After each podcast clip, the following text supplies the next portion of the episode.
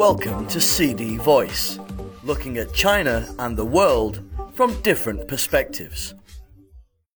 Share prices soar as PDD beats revenue forecast. Despite the tepid growth reported by China's major internet companies, online discounter PDD Holdings, the parent company of e commerce platform Pinduoduo, beat third quarter revenue forecasts as it continued to capture more value conscious Chinese consumers. In addition, its cross border online marketplace, Temu, has witnessed a surge in popularity among overseas shoppers, experts said, pointing out that the country's consumer market is gradually recovering and showcasing immense growth potential and resilience. They said that Chinese online retailers should build up flexible supply chain systems and provide cost effective shopping experiences for consumers by leveraging innovative digital technologies. PDD Holdings' growth in the domestic market has outstripped that of competitors such as Alibaba Group Holding and JD which can be largely attributed to the deep discounts rolled out before the Singles Day shopping spree, industry insiders said. The shares of the United States listed company soared 18.04% on Wednesday, taking its market value to 184.7 billion US dollars, close to Alibaba's 195.4 billion US dollars. PDD Holdings said on Tuesday night that its revenue jumped 93.9% year on year to 68.84 billion yuan, 9.7 billion US dollars during the July September period, while its net income attributable to ordinary shareholders reached 15.54 billion yuan in the third quarter an increase of 47% year on year.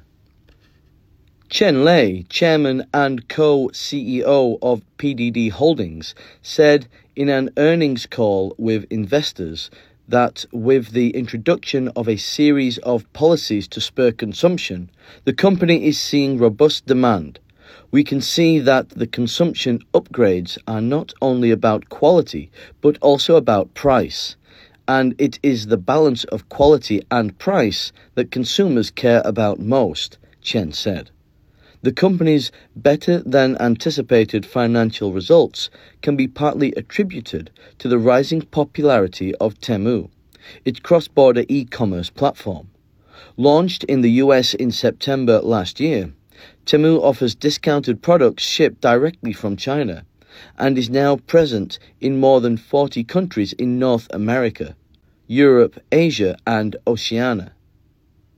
Chen said PDD hopes to leverage the supply chain capacities it has accumulated over the past years to create a new channel that enables consumers from different countries and regions to directly purchase products from factories, providing more flexible and personalized supply chains and more cost effective shopping experiences. He added that the company has also continued to invest in areas such as agricultural and supply chain technology and core research and development capabilities. PDD's surging revenue contrasts with the slowing growth of Chinese e commerce giants, including Alibaba and JD, in the third quarter. Alibaba reported 9% year on year revenue growth to reach 224.79 billion yuan during the quarter, while the net revenue of JD increased 1.7% from a year ago. Seeing PDD's exceptional financial performance, Jack Ma, co founder of Alibaba, said on an internal network of the company that he believes Alibaba will innovate in response. Ma congratulated PDD's efforts over the past few years, saying the era of artificial intelligence powered e commerce has just begun, which offers both an opportunity and a challenge for everyone.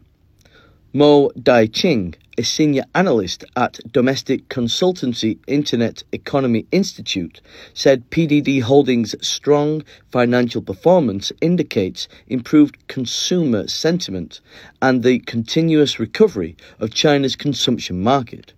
Mo said Chinese online retailers have ramped up efforts to offer steep discounts and adopted low price strategies to obtain a new breed of users and improve user loyalty and repurchase rates.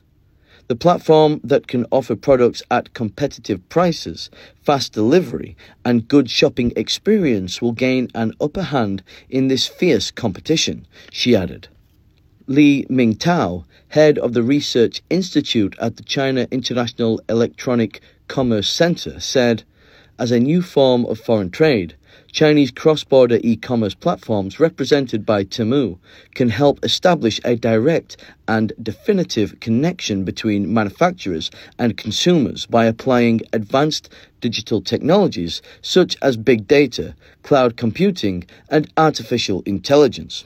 He added that manufacturers can better learn about and grasp the needs of consumers via these platforms, adjust production in a timely manner, and reduce inventory, which will be conducive to improving the competitiveness of Chinese manufacturing enterprises on the global stage.